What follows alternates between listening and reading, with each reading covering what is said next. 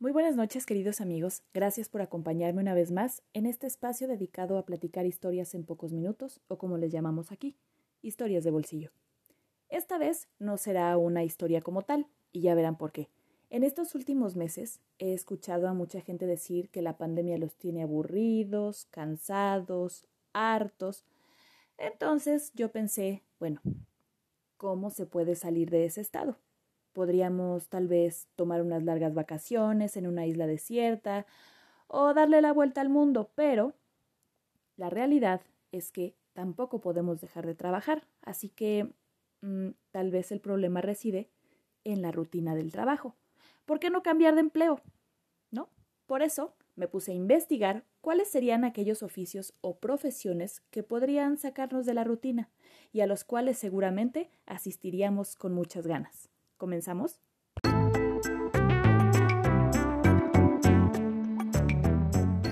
Escritor de galletitas de la fortuna. A todos nos gusta cerrar nuestra comida felizmente, y nada mejor que hacerlo leyendo un mensaje amable, ¿verdad?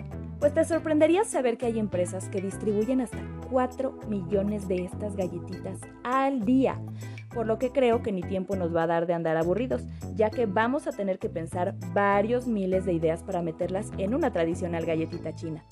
El periódico El Español entrevistó en 2017 a Donald Lo, vicepresidente de Wunton Food, una de las compañías más importantes en la distribución de estas galletitas. Y el artículo se lee así. Lu llevaba más de 30 años escribiendo pequeños deseos que la gente busca desesperadamente cuando rompe una galleta china de la suerte. Ahora, a los 68 años de edad, ha anunciado que lo deja porque está bloqueado. En la entrevista, Donald dice que antes solía escribir unos 100 mensajes al año. El pasado solo pudo escribir dos o tres al mes. Por eso, en los últimos seis meses ha estado entrenando a un nuevo escritor que se haga cargo de esta tarea.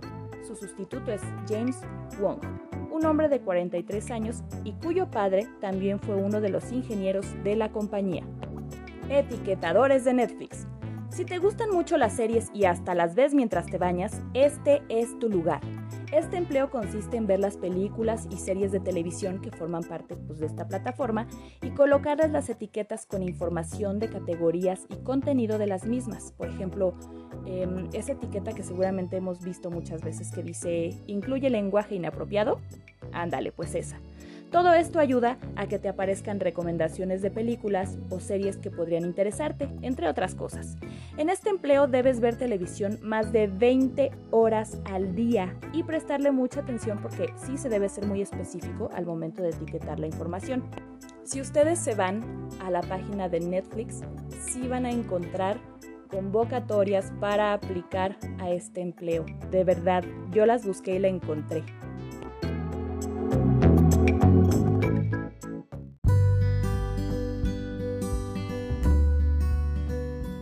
Catador de helados.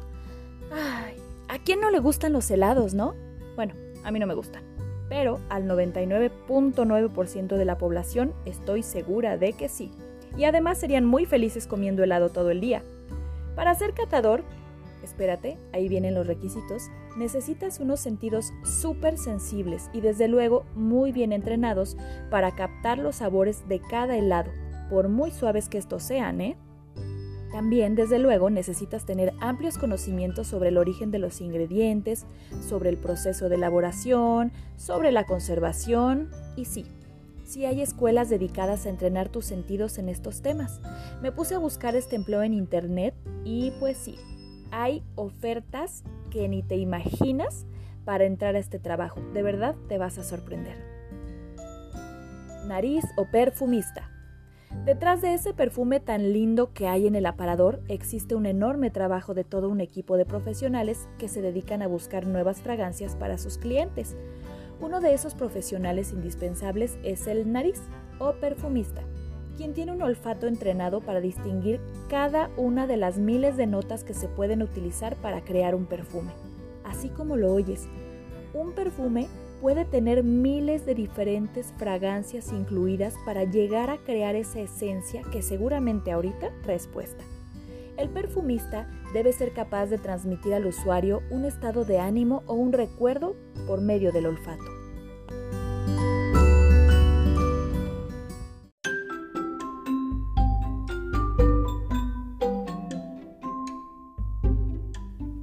Abrazador de osos panda. Ay, en China, este empleo es considerado uno de los mejores que puede haber. Súper bien pagados, súper tranquilos. Tus funciones serían mantener limpia el área donde habitan los osos, vigilarlos, cuidarlos, jugar, abrazarlos los 365 días del año, ya que el fin de este empleo es que te conviertas en algo así como la madre del osito o el padre del osito. Todo esto se hace porque están en peligro de extinción y esta representa una forma de cuidar a las poquísimas crías que quedan. Revisa la oferta de trabajo en páginas como China Daily o en la página de Giant Panda Protection and Research Center. Ya si de plano te gustan las emociones más fuertes, checa lo que te tengo.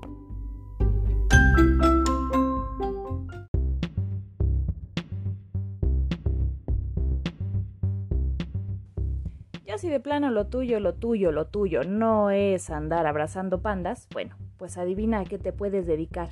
Aprobador de toboganes de agua. Así es, tu trabajo consistiría en probar y comprobar la velocidad que pueden alcanzar los toboganes en su estructura y con diferentes flujos de agua, revisar en qué partes alcanzan a deslizarse mejor, revisar altura, el flujo de agua en cada parte, pero lo más importante es que estarías revisando cuánta seguridad ofrece la atracción.